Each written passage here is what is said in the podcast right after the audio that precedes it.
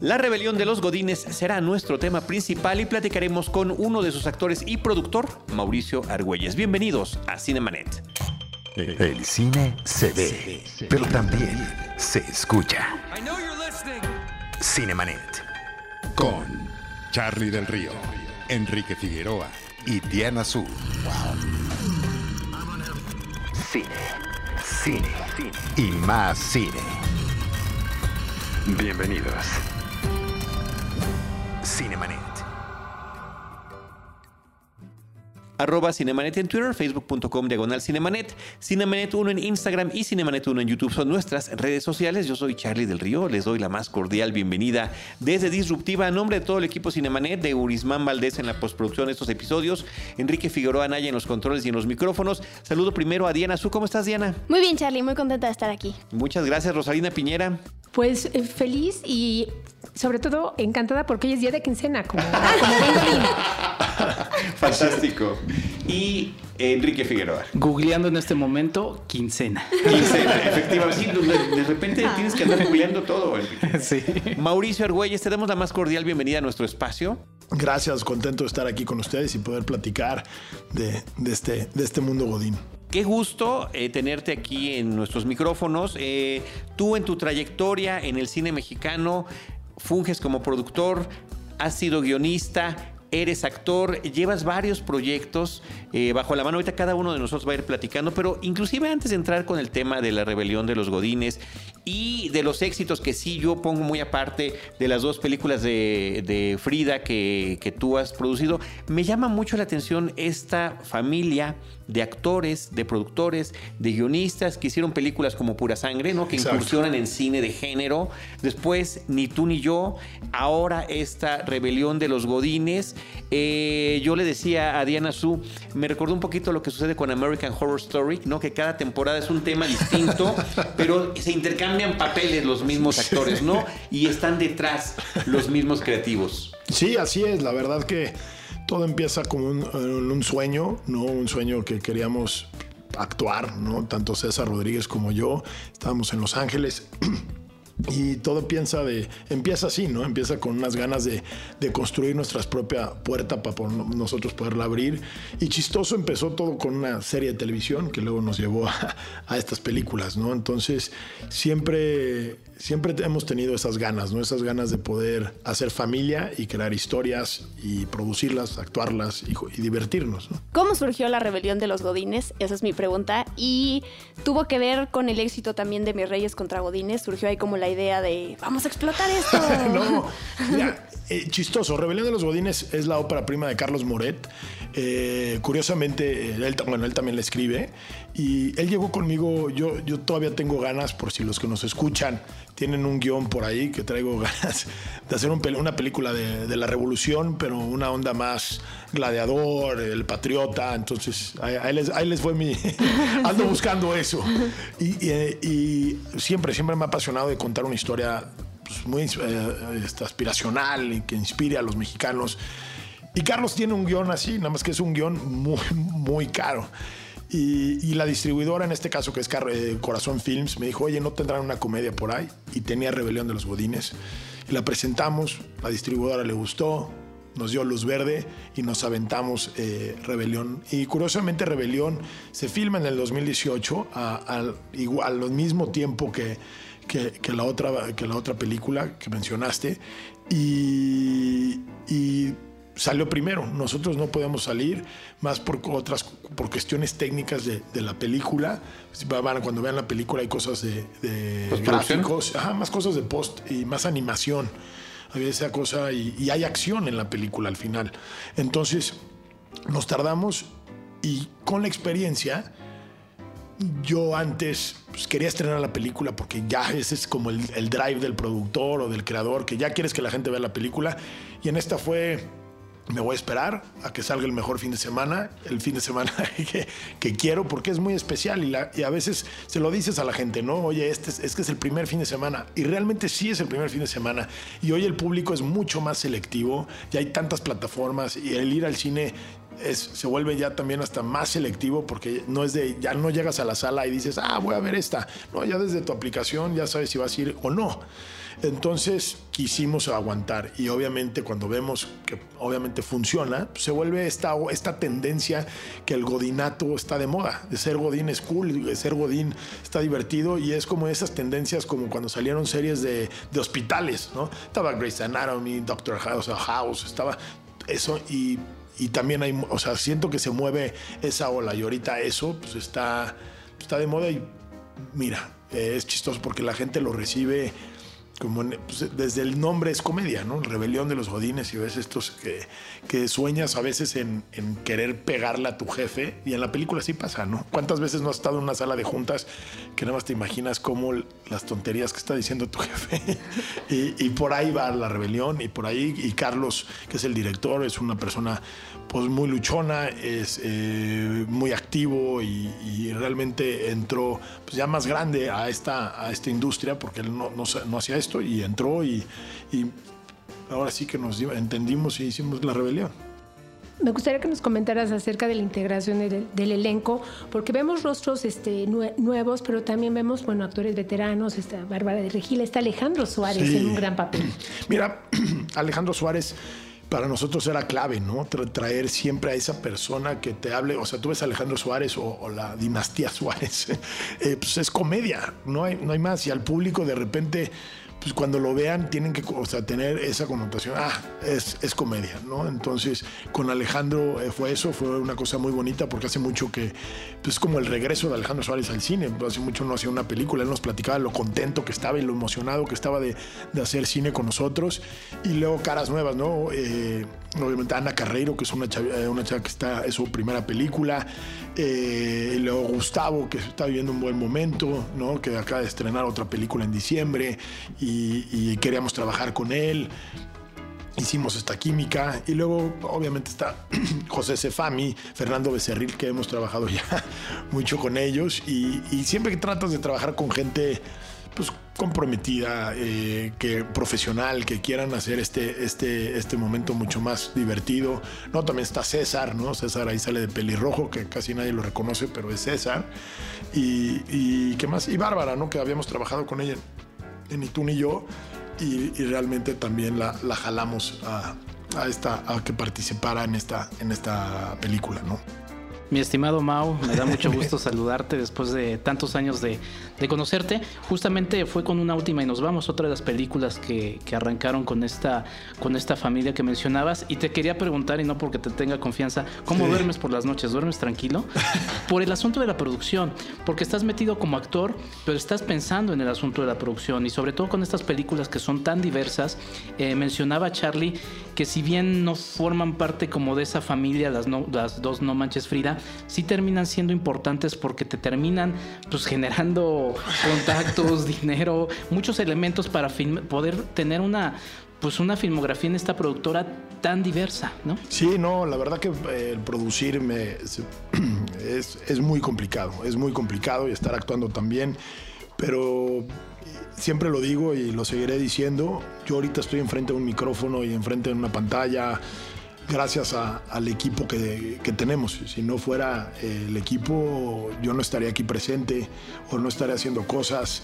Eh, y a mí me ves en pantalla, pero hay más de 200 personas involucradas en este proyecto y es gracias a esas personas que logro estar aquí y poder hacer lo que más me gusta. Y, y como siempre les digo, ¿no? creo que en todas las producciones siempre va a haber problemas y les digo, lleguen con soluciones, porque los problemas ya los conocemos, el tema es cómo lo vamos a solucionar, o cómo vamos a ejecutar este proyecto, o cómo vamos a ejecutar ese problema, porque siempre hay algo, siempre hay algo. Entonces tratamos de- de- de tener eso muy bien planeado, pero mi, mi- mi chamba desde una última de nos vamos fue ir armando a ese equipo eh, fuerte de producción, donde yo realmente puedo estar eh, actuando y, claro, llegan las juntas donde se tienen que resolver todos los problemas, pero ese es hermandades, yo lo veo como, como un equipo y si no lo veo así, pues realmente me cuesta mucho trabajo porque no puedo pensar que yo solo puedo lograr todo esto, ¿no? Desde la escritura, desde la producción, desde levantar el, el dinero, desde estar enfrente con todos los actores. Es, es un trabajo de equipo, es un trabajo de equipo y, siempre digo, me da, me da coraje, la gente siempre nos vamos y no vemos los créditos, pero es gracias a todos esos créditos que ves al final que la gente disfruta cualquier película. Entonces, ha sido esa chamba, mi chamba, y la sigo perfeccionando, trato de ser muy perfeccionista. La verdad no soy una persona que, que me enganche o nada, soy una persona que trato de ser lo más, más organizado que se pueda para poder ejecutar eh, y llegar a la guerra lo, lo mejor posible. Y he vivido de todo, ¿no? Y es chistoso ahorita que dices todo, pero la que más sufrí fue No Manches Frida, No Manches Frida 2, porque fue una película que, que no terminé. O sea, no se terminó el, en rodaje, ¿no? Porque nos pegó un huracán. Entonces tuvimos la película seis meses sin terminar. Entonces, claro, eso nadie lo, nadie lo sabe, pero viví con ácido. O sea, fue muy, muy complicado. Y, bueno, la película al final del día nadie se entera de esos problemas, pero esa me, me costó, me costó costó. Una última y nos vamos. La tenemos en el episodio 697, ópera prima de Noé Santillán López. Eh, ahí está el testimonio si alguien lo quiere escuchar como complemento para la charla que tenemos en esta ocasión con Mauricio. Y en estas películas, en estas que has producido con este grupo, con este equipo, yo noto, y no sé si es casualidad o solamente lo veo de esa manera, que eh, hay algunos temas en común, independientemente de que, de que cada una tenga su propia identidad, su propia historia, inclusive su propio género. Sí. Es el tema de la familia. Es el- la familia como asidero de los, de los personajes principales. Y la otra es el, el enfrentamiento de este individuo protagónico contra el sistema. Ya sea un sistema penitenciario, ya sea un- una organización corporativa, eh, ya sea una asociación de deporte o lo que Sí. sea. Mira, eh, mm, no ha sido la intención, pero sí. ¿Y por qué cae en sí? Porque yo soy una persona muy de familia, entonces eh, creo que tratas desde una estructura que la hemos formado y esos valores eh, creo que es lo que nos ha sacado adelante, o, o mínimo a mí me ha sacado adelante, ¿no? Y como compañía creemos en eso, ¿no? Creemos que es importante también mandar ese mensaje como lo quieras entender, pero la familia es muy importante, o sea, la familia al final del día es, es todo, creo, y las películas más exitosas o las series más exitosas giran alrededor de la familia, ¿no? Y creo que es algo que todo mundo se puede identificar. Ahora se ha dado eso, ¿no? No, realmente no queremos... siempre las escribimos y ahí vamos y cada vez vamos ahí eh, puliendo eso, pero sí, por coincidencia, sí se nos, o sea, sí ha entrado, no ha sido algo de, ahora vamos a hacerlo así, de esta familia, de todo, ¿no? Al más al principio era que queríamos tocar temas eh, muy mexicanos, ¿no? Si veías los mariachis, la lucha libre, este, el tema también de, de- de los asaltantes, pero no en un tema narco, sino nomás en un tema de, de rebeldía, de lo que está pasando en una ciudad y el caos de una ciudad, y también apostar por un género completamente o sea, distinto. Y, también ahorita con los godines, pues es un tema laboral, ¿no? Y hemos ido ahí moviendo y, y la verdad es seguir intentando y moviendo eh, pues esas fichas y a ver cuál pega más. Em, quiero, quiero extenuarte que tuve un problema con, con la película em, que tiene que ver con esa delgada línea entre usar este humor realista, ciertas palabras, eh, Sí. misoginia, Sí. em, y no darle la vuelta eh, al final para dejar en claro que todas estas cosas se, se utilizan como un recurso eh, de humor. Sí. em, y, y diferimos Charlie y yo al respecto. Él, él entendió toda esta parte. Yo créeme que no soy una persona que oye esas, o sea, que no oye esas cosas y se ofende nada más porque, ay, ¿cómo es posible? Como enti- trato de ver el detrás de todo, ¿no? Sí. pero siento que para mí por lo menos, y digo, te lo digo de la Sí, manera más claro. respetuosa del, No, del mundo no, entero, no. y, y, no, no me cerró, o sea, no me quedé con ese sabor de boca de, claro, todo, muchas de estos em, em, burlas o, o- o cosas de la realidad, porque es parte de nuestra realidad, Sí. em, pues están mal, ¿no? No me quedé con ese sabor de boca, más bien me, me quedé, eh, siento que pensando por muchas personas, a lo mejor lo, lo entendí como, como pues así es y está muy, muy cagado. Y ya, ¿me, Mira, me qué, qué chistoso que lo dices, porque puedo compartir lo que estás diciendo y te lo voy a decir por qué. Porque este fue el primer guion que realmente la familia, no, o sea, o el otro grupo no está involucrado. ¿A qué voy? No hubo una, no hubo una formación eh, o una estructura de guion, sino el guion llega a mí. ¿Me? Entonces, te puedes meter y te puedes involucrar y puedes hacer ciertas cosas, pero el tema creativo viene mucho de la visión del director. Y yo ahí como, como productor me hubiera, me hubiera podido meter mucho más, pero respeté mucho las cosas que, que Carlos quería hacer. Y también me pasó, y te lo comparo con No Manches Frida. No Manches Frida también hay unas cosas vulgares, o sea, y hablan con otro idioma. Y yo, yo le decía al director, el director era español, es español, ¿no? Que quiero mucho. Y le decía, güey, no, es que esto no se habla así o no se dice así. Mauricio, le va a encantar a la gente, así es. Ok, yo voy a, a lo que voy, a lo que quiero llegar es que yo también voy aprendiendo, que también como productor yo no me las sé todas. ¿Qué pasa ahora? Que en mi siguiente película, obviamente digo, oye, yo como productor sí voy a, o sea, voy a cuestionar más la decisión de un director, que al final del día eh, es eso, mi chamba también. Y, y- y ahí es que pues, no, no me las, o sea, no, no cuestioné lo suficiente. Entonces, claro, puedes tener ese pensamiento y lo respeto y qué bueno que lo dices, porque habrá gente que también lo piense, ¿no? Y hay gente que, que también se vaya por ahí, pero esta industria va a sonar chistoso. No la entiendo. O sea, que hacia dónde vamos, ¿no? Hacia dónde es. No, al final día puede ser que Rebelión sea una gran película muy taquillera y conecte con, muchas, con mucha gente. Pero no, si me dijeras cuál, cuál fue el éxito de Rebelión, te diría, no, no, no, no, no, no sé, no sé, porque cada gente, eh, o sea, cada, o sea, las tendencias, y aparte esto nunca se me olvida, cuando un productor me dijo, Mauricio, olvídate, el cine no es de miles, es de millones. Y dije, claro, me cayó el 20. Claro, para que alguien le pegue o para que la película sea exitosa, no la vieron 500 mil personas, la vieron 4 millones de personas. A ver, ¿cuántos estadios aztecas son eso? Y lo vas viendo. Y eso es lo, eso es lo cañón. O sea, hay cuántas películas no has visto y no nada más necesariamente mexicanas, americanas o francesas, extranjeras, porque creo que a veces siempre le damos muy duro a nuestro cine, pero realmente, ¿por qué no le damos duro también al otro cine? ¿Cuántas películas gringas malas no has visto? Y de esas no decimos Uy, nada. muchísimas. No, no, y no decimos eso, ¿no? Entonces, Aquí, también- aquí sí. no, Cada pero- semana. Pero tú estás con tus amigos Sí, sí, y sí. todo. No, es que vi la de la de tal Adam Sandler, X, por no mencionar, pero vi tal y tal.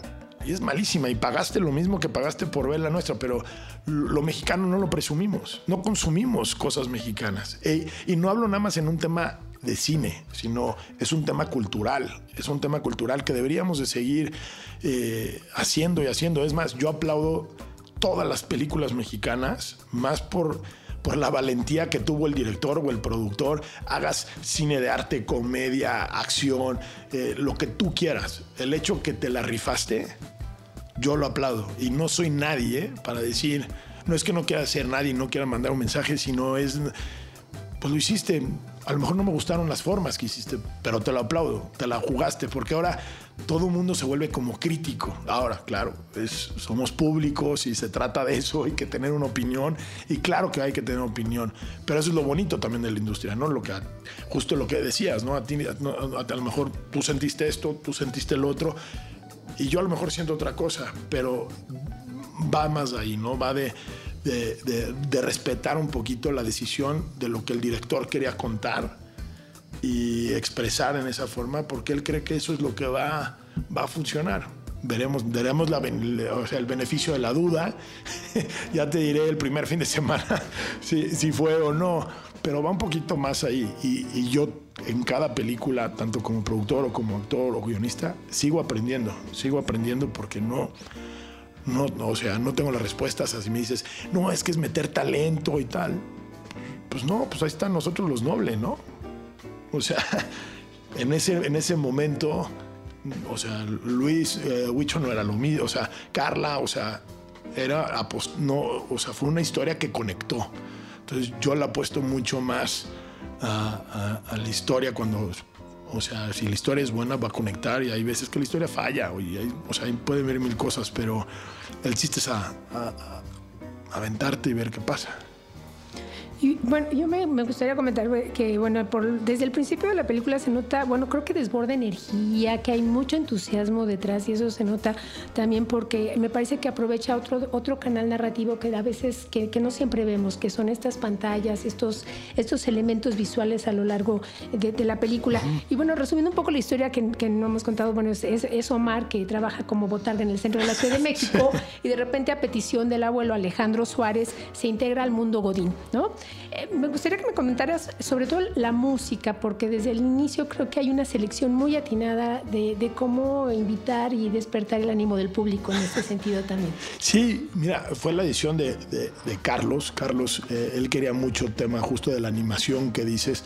Hay una escena que pues, salen todos los monitos en la, en la sala de juntas y, y realmente ha llamado mucho la atención porque no se ven películas que metes animación y más hecha 100% por mexicanos, o sea, entonces es como darle eso, pero Carlos siempre tuvo eso en mente, también la música, eh, Carlos también lo tenía eh, muy presente, todos los, los beats que quería llegar y todo, al final, y ahorita lo estoy viviendo en otra, en otra película que estamos en postproducción, la película se vuelve de, pues, del director y cuando le escribe el director y la dirige el director y más en México, que es gracias a, a esa fuerza que claro, me- que tienes al productor y todos, pero viene de ahí, ¿no? Viene de esa idea de lo que Carlos quiere contar y nosotros a lo mejor guiarlo, ¿no?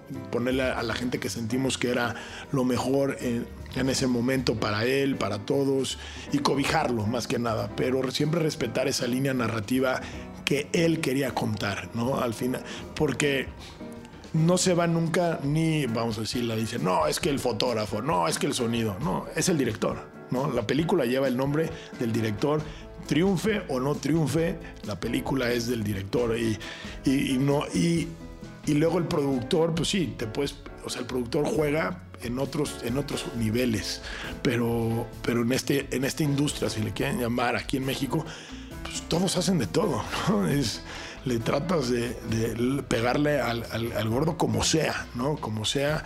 Eh, justo ahorita estoy trabajando con, con Sergio Díaz, que estuvo nominado a- al, al Oscar del Sonido de, de Roma. Y me platica, ¿no? Me platica cómo, cómo empieza y cómo va y cómo ahorita las diferencias y todo. Y le digo, pues sí, es que aquí hay que hacerle como, como podamos y lo sacamos y luego si la reventamos, pues va, ya viene el siguiente nivel, ¿no? Pero el chiste es seguir haciendo y yo de mi lado de productor te digo, siempre trato de dejar que el director sea la base creativa.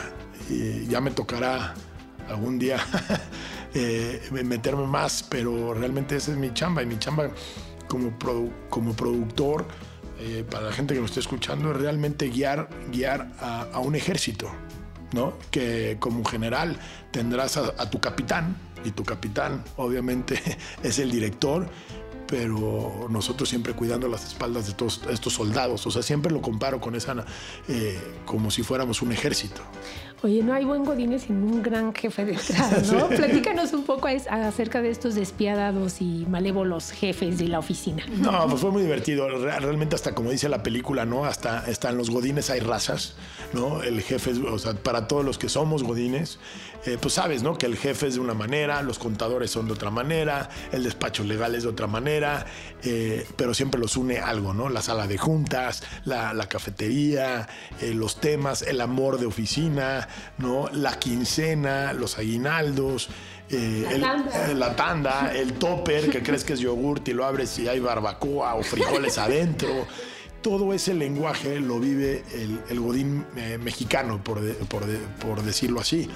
Y de eso nos queríamos reír, ¿no? De eso nos queríamos hacer. Obviamente yo hago el personaje de- del jefe, eh, mi personaje Roberto Davik y mi hermana Bárbara Regil, y le hacemos la vida imposible a todos estos godines y realmente queremos quedarnos con la empresa, somos maquiavélicos y queremos hacer diferentes cosas y obviamente abusando del poder que tiene el jefe, ¿no? Que lo hemos visto millones de veces y eso es eh, un poquito pues donde va, ¿no? Obviamente soy el, el- el villano y, fue muy divertido, la verdad, fue muy divertido eh, poderla filmar, fue un experimento porque también filmamos en poco tiempo, filmamos creo que sin, me van a matar, pero según yo cuatro semanas o máximo cinco semanas, íbamos pues muy rápido, que, que a eso también me lleva esa pregunta, no hay tiempo, no tuvimos tiempo para meter más cuchillo o poder filmar realmente o poder cuestionar y analizar de, no, ¿sabes qué? Esto es lo que nos está faltando. O sea, a lo mejor nos pudo, eh, y eso hubiera ayudado, porque, claro, el trabajo de mesa siempre es necesario y, y- chistoso en México, nunca nos damos ese tiempo para ese trabajo de mesa que es tan necesario para, para tener una gran película o un gran guion. Sí, pero es interesante todo este tema de la producción que ha salido eh, en esta entrevista, so- sobre todo teniéndote a ti como productor, porque creo que es un tema del que poco se habla y creo que hay diversas visiones. Eh, tú ya marcaste la tuya, de- es estar detrás de este, de este creativo que es el director, en este caso Carlos Moret, pero pues, en- hay una larga tradición de, de productores que también han metido más la cuchara, algunos quizá para bien que, que puedan ser inclusive vistos como autores y otros que de, de repente dices, se ve la mano del productor que le echó a perder toda la película al director. La verdad es que creo que hay una gran diversidad y es un tema del que poco, poco se habla. Ahí les recomendamos, por ejemplo, Charlie, tú que siempre andas recomendando episodios nuestros, que escuchen la entrevista con Gastón Pavlovich, otro productor del irlandés, y, son pocas las veces que podemos hablar de los productores. Hay dos escenas que me quedé pensando, eh, mi estimado Mau, en el tema de la producción, porque por ejemplo en Pura Sangre destaca mucho esta escena de, de los balazos, que es poco, poco visto en nuestro cine, y aquí me quedé pensando, eh, no es spoiler, eh, si hay una rebelión, pues hay rebeldía, y una de esas es una fotocopiadora que salta de un edificio, y la otra, la, la in- la inicial, es, es- es el cruce más, eh, más... ¿Cuál dicen? Más pesado en la Ciudad de México, que es inclusive en- en, transitado. México, más, más transitado, ¿no? Que es este, y que no les hayan robado la botarga. Central ahí, y ¿no? Que es- Madero. exacto. Exactamente. Y eje central, madero. ¿Cómo le sí. hicieron para que no se.? Y además, esas, las botargas que están ahí también son bastante violentas, ¿eh? Pues son territoriales. Son Sí, territoriales. la sí. botarga. Yo le quise Sí. tomar a una y sí salí ahí a la Friki Plaza a- con este personaje de la Sí. rebelión de los godines. Cuéntanos a, a nivel producción de estos dos momentos. No, mira, híjole. Este, es muy, eso es muy divertido, ¿no? Del lado de la producción, poder filmar en ese. Obviamente recibes muchos saludos cuando, está, cuando estás ahí, eh, pero todo eso lo hicimos, obviamente, el principio, si ves desde la, desde la torre, fue con un dron, ¿no? Filmamos el dron, era la manera más fácil, o pero no fácil, sino era la Práctica. práctica de poder filmar ese, ese momento, ¿no? Ah, Cuando se va el taxi, cuando está y tener esas tomas aéreas. Teníamos muy claro que queríamos entrar así con el dron y obviamente a, a la, a la botarga, telefonito y estar bailando ahí en, en Madero. y era siento que las películas siempre tienen que empezar a- arriba, ¿no? La película tiene que empezar arriba. Y esta película empieza así, justo con la música de Staying Alive, versión mariachi, y ves a la botarga entrando en onda, y obviamente ves a la otra botarga vestido de cocodrilo, y, y esta onda que lo ves cuando caminas por ahí. Entonces queríamos justo a- hacer eso. Sí fue un tema, ¿no? Porque el dron a veces nos iba y todo, pero, pero, pero lo logramos, ¿no? Y, y siempre siempre que siempre me gusta en, en las películas mínimo tener ese, ese- esa adrenalina de poder filmar lugares pues, que no se filman o, o- o- o te- o tener ese reto. Y también los, los, directores de fotografía pues, les encanta también porque eso es, es casi casi para su reel, ¿no? Dicen, ah, pues ahorita ya el, productor ya me cerró, ah, ahora me aprovecho y hacen su reel. Este, sin este, sin moleste, sin, no digo, no digo nombres. Este. Y luego este, está el tema de. ¿Me preguntaste de la pelea? Que vuela. ¿La lanzaste tú o qué? No, sí. claro. Eh, la copiadora teníamos una grúa, ¿no? Y la grúa obviamente levanta la fotocopiadora. Nada más tuvimos una fotocopiadora porque nada más nos dieron permiso para tronar una. Entonces era one shot. Ese teníamos dos cámaras protegiendo el tiro y soltamos la fotocopiadora y pácatelas, ¿no? Este, pero fue muy divertido. Obviamente estaban todos los stones. Obviamente cada película, pues cada vez me protejo más. A mí me encanta la acción en pura sangre. Lo pueden ver en, en la lucha libre también. Este, y, y siempre me gusta esas, esas cosas, ¿no? O sea, otro tema de producción eh, fue algo que la gente no puede creer porque filmamos en la Basílica eh, para nosotros. Nos dieron dos horas para filmar y era una energía impresionante lo que se siente en la Basílica. Filmamos de 3 a 5 de la mañana, pero son, son cosas que, que te da el cine, ¿no? Estar en estos templos eh, que tiene tanta historia y tanta energía que no lo puedes creer cuando estás parado ahí, o sea, la Basílica, el, el Azteca, ¿no? O sea, puedo nombrar que no lo, no lo crees y, y eso es lo que te da la producción ¿no? cuando estás filmando. O sea, gracias a, a que me dedico a esto, conozco toda la República, ¿no? Y conozco lugares que ni te imaginas que dices, ¿te cae que podemos filmar aquí? Sí, sí, sí, órale. va. pero, pero en Rebelión, pues sí, hemos, tuvimos eso de la grúa, tuvimos la- la- las peleas también. Y, Bárbara de Regil está, bueno, no Sí, te la crees. No, Bárbara, Bárbara yo está muy, está fenomenal en la película, eh, muy chistosa, muy chistosa Bárbara.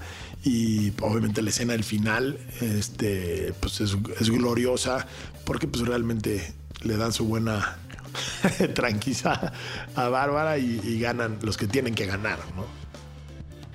Oye, eh, Me sí. gustaría destacar esta, esta secuencia, bueno, que puede sustraerse la película como un clic acerca de las, las reglas del godinato, ¿no? ¿No? Así Desde el que viene del cafete, de todo, toda esta enumeración. ¿Cómo surgió justamente esa idea de hacer la síntesis de esta manera a partir de estos, esta pareja, esta dupla Pues, de Carlos actores? trabajó mucho, el director eh, trabajó mucho en una empresa, era, él venía del mundo corporativo, entonces él tenía todas estas reglas muy presentes.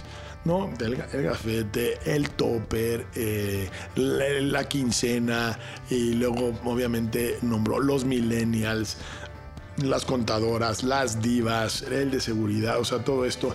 Y, y luego el, cantabar, ¿no? O sea, el, el karaoke para nosotros es, pues, es, es el mundial, ¿no? no es el mundial. El ir al karaoke y ganar el, super topper, ¿no? Que es el trofeo lleno de toppers. Eh, y, eso te va a dar, es, reírnos de la realidad en lo que vives en una pared cuando estás trabajando todos los días. Y, de eso, Carlos, creo que de eso se quería eh, pues, inspiró y sacó esta, esta onda de todo el godinato. Pero la forma en la que está contada, a los cinéfilos nos encanta andar viendo qué película se parece a cuál y no porque se haya copiado, no, sino porque muchas veces pueden ser motivo de homenaje, ¿no? Y lo de Staying Alive, pues evidentemente es Saturday Night Live, la forma en la que va caminando es tropicalizarlo, Sí. hacerlo propio, hacerlo mexicano, ¿no? Claro. La eh, fotocopiadora cayendo de un edificio como este, uno dice, ay, es duro de matar, ¿no? Viene esta parte de por allí. Estas reglas, pues como Zombieland, así es como van apareciendo. Sí. Eh, pura sangre, pues este, este de Killing por una parte, ¿no? De de. Kubrick y por otra parte sospechosos comunes. Sea, todo eso lo tienen ustedes también presentes cuando están creando este tipo de, de- de- Pues de cuestiones. Son sí. naturales, son innatas, son homenajes eh, planeados, planteados Pues, de esa eh, forma. pues, es como son películas que, que crecimos, ¿no? Son películas y estilos. Al fin, mira, regreso al tema también creativo del director. Creo que la creativ- no que el productor no tenga el tema creativo, ¿no? Pero el director es su estilo, es su manera de lo que fue creciendo y las ideas que quiere filmar, ¿no? O sea, tú lo ves ahorita en Parásitos, ¿no? O sea, Parásitos, o sea, ¿por qué nos, por qué ella nos ganó tanto esta película, ¿no? O sea, porque, ¿no? O sea, fue la forma de contar la historia, o sea, de dónde viene, Pues esta cita que dijo de Martin Scorsese, o sea, entre más personal hagas tu película, eh, más sincera va a salir, ¿no? Claro, y, y- y va de ahí. Pero lo que sí me queda claro es que mientras el director la tenga clara, la película está clara, ¿no? Entonces, y eso lo he ido aprendiendo. Ahorita estoy justo en una postproducción de una película que se estrena en septiembre. Es ópera prima de, de una directora, de Itzi Hurtado. Y tuvimos el primer focus group así nada más, con varios productores. Y todos los productores dijeron, oye, la tenía clara. Me le digo, sí, ¿por qué? Porque lo vivió. Ella sabía que por qué traías esa camisa amarilla o por qué caminaba el actor de esa manera. O sea, ella sabía perfectamente su película y cómo la quería contar. Y creo que el éxito de todos estos directores es justo eso, que la tienen clara, clara, no tienen al productor diciéndole, no, no, no, no, no, o no tienen al estudio diciéndoles acá, sino tienen claro lo que quieren contar y por eso llegan a donde quieren llegar. Entonces, yo, yo siempre le digo el consejo para todos los directores es, cuando tú escribes tu guion y todo, no hay más, no hay una persona que la tenga tan clara como tú, porque tú eres el que le está dando vida a estos personajes. Los actores ya tienen su interpretación y obviamente ten- tenemos lo nuestro, pero el director la tiene que tener clara y si no, o duda o algo, pues ahí es donde las películas de repente no, no hacen el clic, ¿no?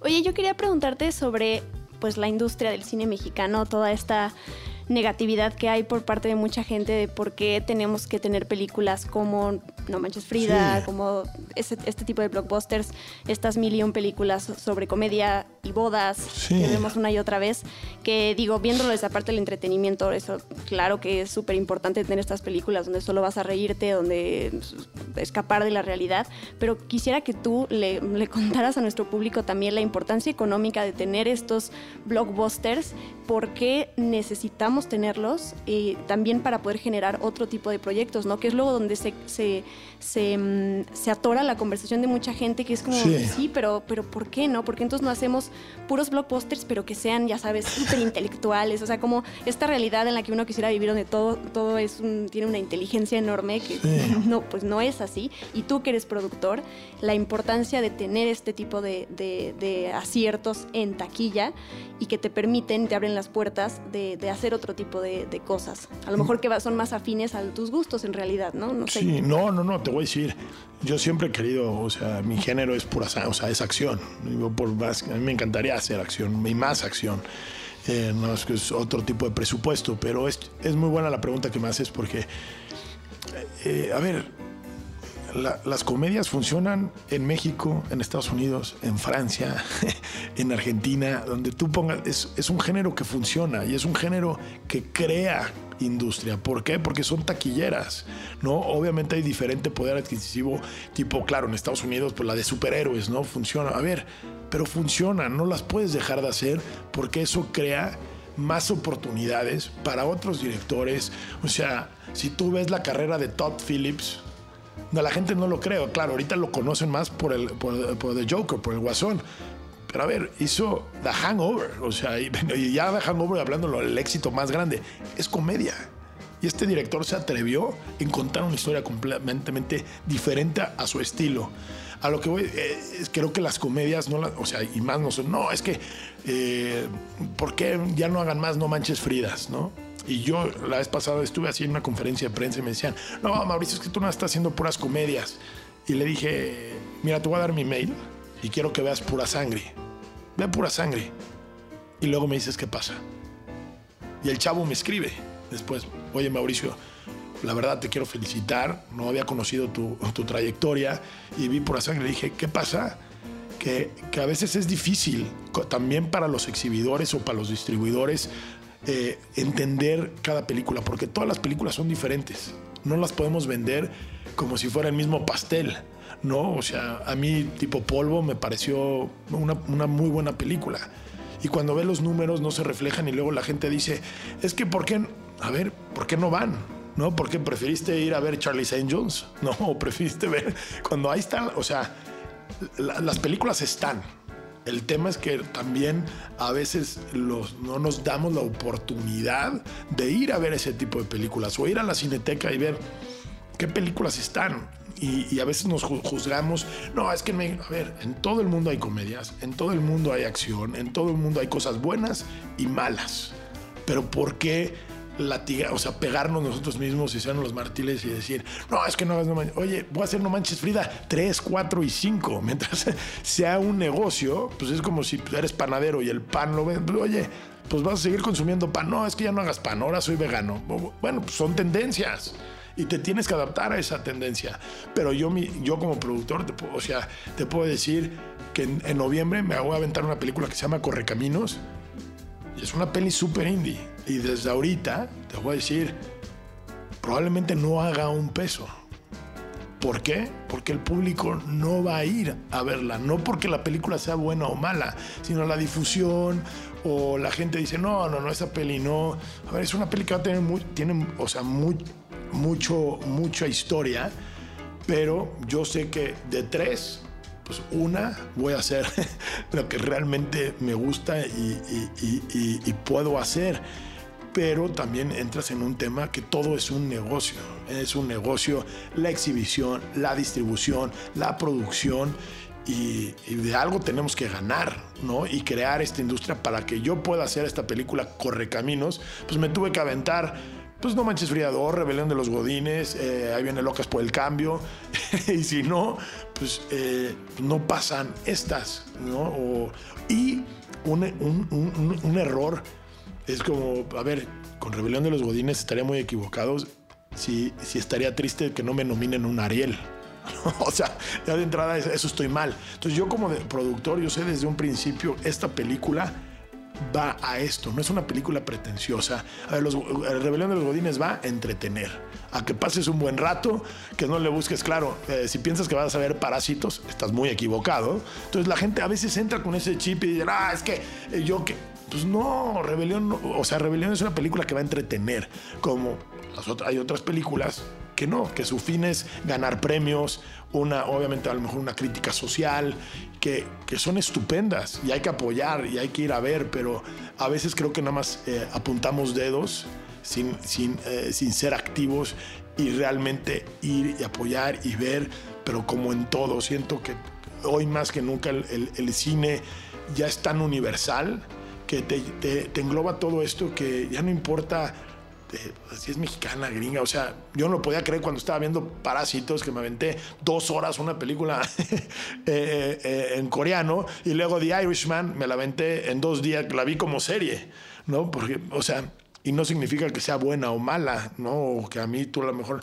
Pero es eso, creo que nos tenemos que dar la oportunidad de, de, de, apoyar y crear una industria, ¿no? Ay, es que yo hago cine independiente, ah, no, tú haces comedia. Oye, pues imagínate con tu, si tú haces una película independiente, ¿no? Es como decir, si uno fuerzas, eh, yo con Michel Franco, ¿no? O sea, Michel Franco ya está establecido, ¿no? Con su cine, eh, como su cine, yo, oye, uníamos, ¿por qué no unimos fuerzas? Y ahí empiezas a hablar de otra cosa mucho más fuerte, siempre y cuando la idea desde inicio la tengan clara qué quieren hacer con ese proyecto, ¿no? No te puedes enojar y, y, decir, no, es que mi película, pues no, no, no fue taquilla. Oye, es que tienes que entender también lo que está viendo el público. Porque, pues sí, o sea, por mucho tiempo veíamos tele o veíamos que era, pues así, es, toma tiempo educar, toma tiempo eh, enseñarle a la gente realmente todo lo que está allá afuera, ¿no? Perdón, ya no sé si me colgué, pero... no, muchas gracias, Mauricio, por estar compartiendo todo esto. Pues de parte de nosotros, nosotros te agradecemos que nos hayas acompañado eh, y, eh, y, sobre todo ese inicio de esa trayectoria, ¿no? Eh, tú con César como guionistas, Ben Affleck y Matt Damon lo hicieron, ¿no? También, también sí. les funcionó eso, sí, porque lo hicieron por, para hacerse su propia película, ¿no? Claro. Ya está Good Will Hunting y terminan ganando primero como guionistas que como, que como histriones. Con toda esta experiencia que tienes, a ver si te animas de repente como director. Ya lo veremos. Las puertas aquí con nosotros están Gracias. abiertas. Te agradecemos muchísimo que eh, nos hayas tenido paciencia de toda la diversidad de cosas que podemos platicar contigo y que la plática podría continuar. La tengo que acordar porque tenemos un límite. Nuestro productor que nos está editando en este momento ha de estar diciendo, Dios mío, ¿en qué momento va a terminar? Pero gracias por tu no. tiempo. Ros Piñera, muchas gracias. Sí, al contrario, muchas gracias. Sobre todo en estos momentos que, que estamos tan faltos de comedia, ¿no? Sí. De, de, de, buen, de, buen humor, de, momentos de, encantamiento. Este, Gracias. Pues gracias. Diana Su. Gracias, Mau. Disfruté muchísimo la plática y sí, sí me gustaría ampliarla en algún otro momento. De veras, gracias. No. Enrique. Y también de unirnos, ¿no? Mencionaba Mau el tema de industria.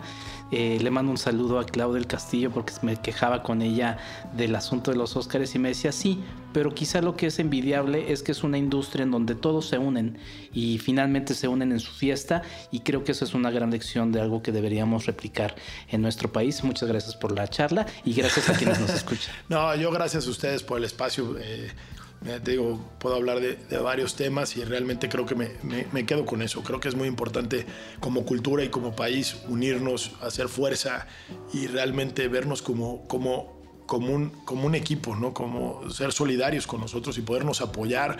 Y realmente creo que como equipo podemos trascender, como familia podemos llegar a lograr nuestros sueños y que se hagan realidad siempre y cuando estemos remando hacia el mismo lugar y no, y no, y no apuntando dedos ni nada, al contrario, creo que lo hacemos muy bien, los mexicanos somos muy talentosos y somos, la verdad que tenemos tan buen cine y tan, cosas tan positivas y siempre diré que somos más los buenos que, que, que, los malos y es una cosa de, de unión y, y, de, y, de, apoyarnos y de, y de seguir creando historias y de seguir yendo al cine y de seguir teniendo diferentes opiniones y, seguir creando historias. ¿no? Mauricio Argüelles, tus redes sociales y las de la película.